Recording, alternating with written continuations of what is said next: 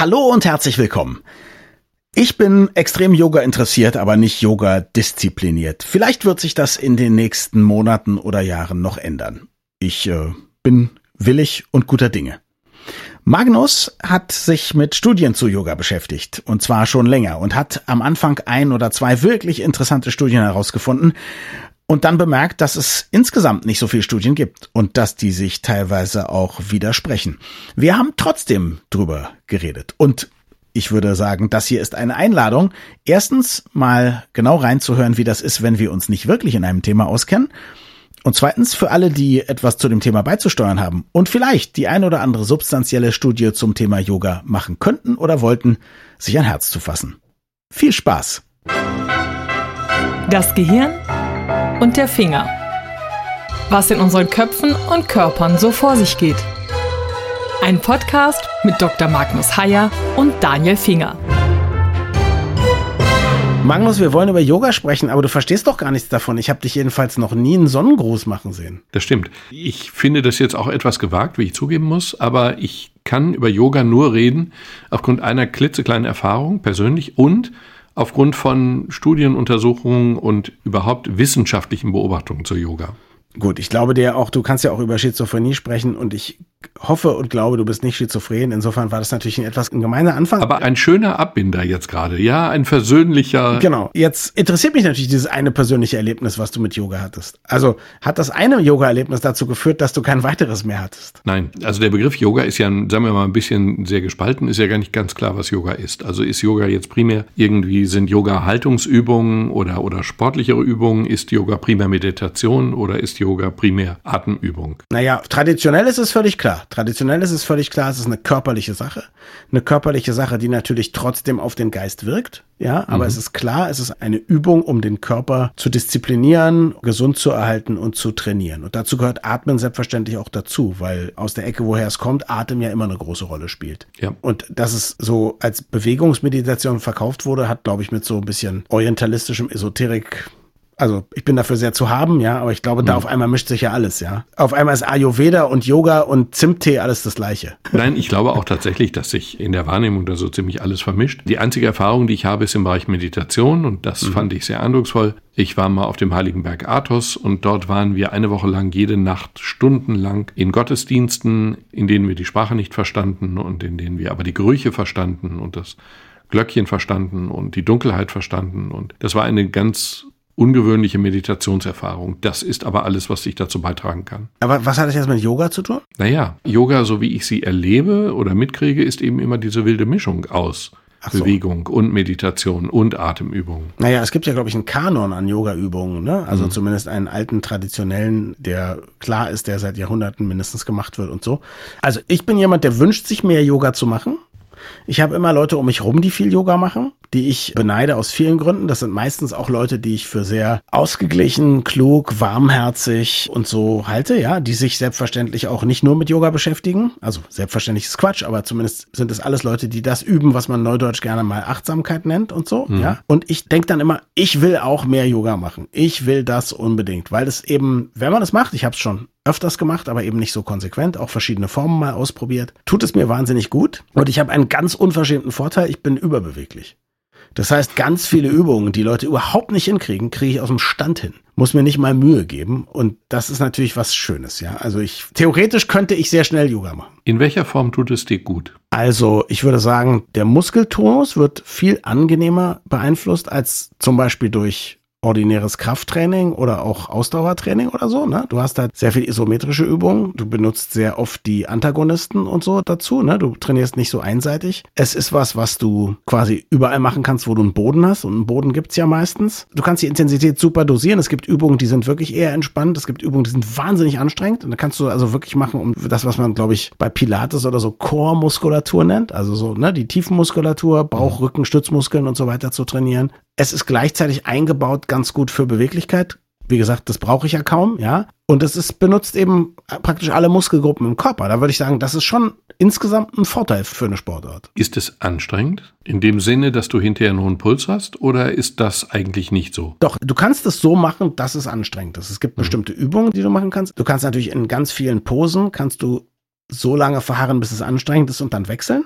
Was ja bei allen statischen Muskelübungen mhm. der Fall ist. Du brauchst ja bloß mal dich auf deine Unterarme stützen und auf deine Zehen und dann einfach ne, diese Planke machen und einfach mal halten. Und dann wird deine Bauchmuskulatur wird irgendwann anfangen zu brennen. Es ist viel weniger schlimm, irgendwie sowas zu machen wie Crunches oder so, wo du eine dynamische mhm. Übung hast und so. Das kannst du beim Yoga, kannst wahnsinnig werden, alleine weil du eine Pose hältst. Ne? Und es gibt eben auch deutlich anstrengendere Übungen als andere, klar. Machst du das, um letztlich davon gesundheitlich zu profitieren oder ist das mehr eine Entspannungs- oder psychische Motivation? Nee, also wenn ich das machen würde, das ist für mich eine körperliche Sache.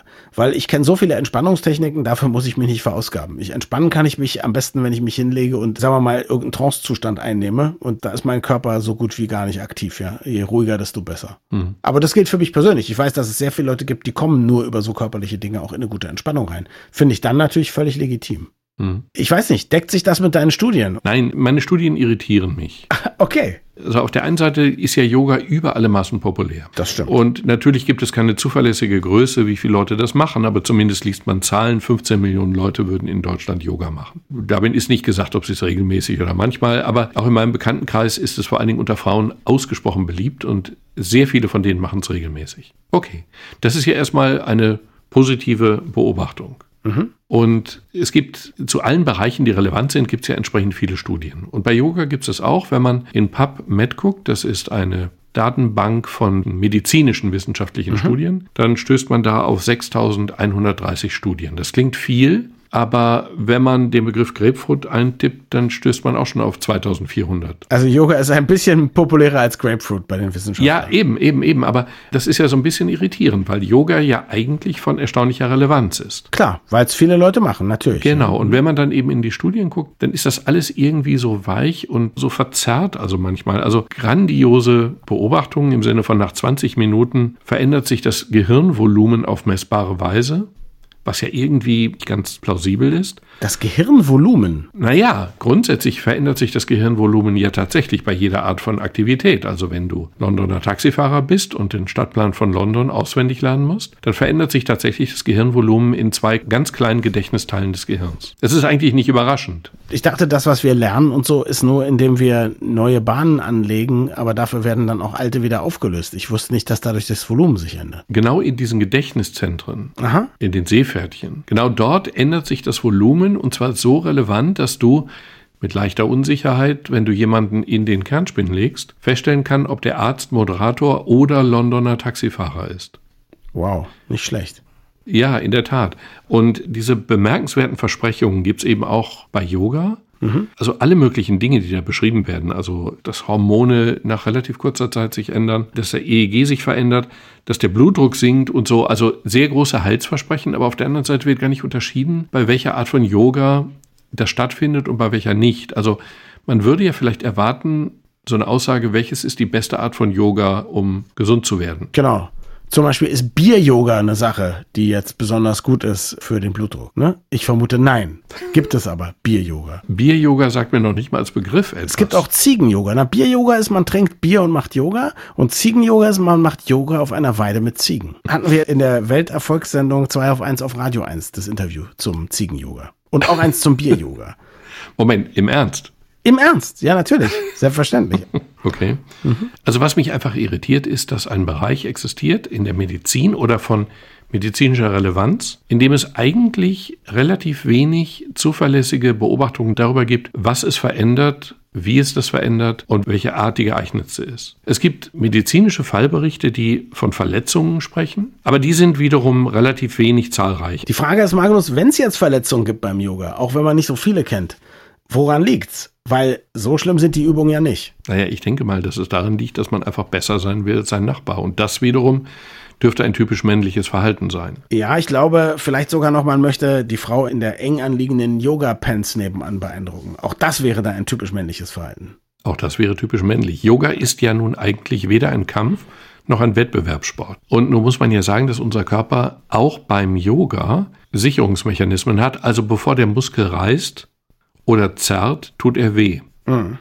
Und ich weiß zwar, dass es beim Yoga auch darauf ankommt, bei den Übungen sich zu dehnen, aber auch da ist es so, dass der Schmerz als Warnsignal sehr eindeutig rechtzeitig kommt. Also eigentlich sind solche Verletzungen in keinster Form zwingend. Eigentlich dürften sie nicht passieren. Was ja wahrscheinlich aber für ganz viele Sportarten gilt. Was für ganz viele Sportarten gilt. Ich habe mal einen Bericht gelesen über jemanden, der einen dreifachen Ironman gemacht hat. Wer Angst vor Blut oder solche Sachen hat, der sollte vielleicht einfach 15 oder 30 Sekunden nach vorne spulen. Also dann war das so eine Geschichte, dass der, der musste ja auch die dreifache Marathondistanz dann laufen und so, dass der nach 80 Kilometern oder so an einem Tag sich irgendwie die Fußnägel oder so durchstochen hat, weil dann das Blut abfließen konnte, was sich da schon gestaut hatte vor lauter Verletzung. Und dann ging es ihm leichter und er konnte wieder weiterlaufen, ja. Wo ich gedacht habe, das ist einfach verrückt. Der hätte auch auf Stümpfen weitergelaufen oder so, wenn er sich die Füße ganz weggelaufen hätte, ja. Das ist was, was ich nicht verstehe. Und wenn Leute das machen, dann ist ja klar, dass man sich auch ein bisschen beim Yoga zu sehr überdehnen kann oder so, ne? Also ich glaube tatsächlich, dass das bei Männern sehr viel häufiger ist. Ich meine mich sogar an eine Studie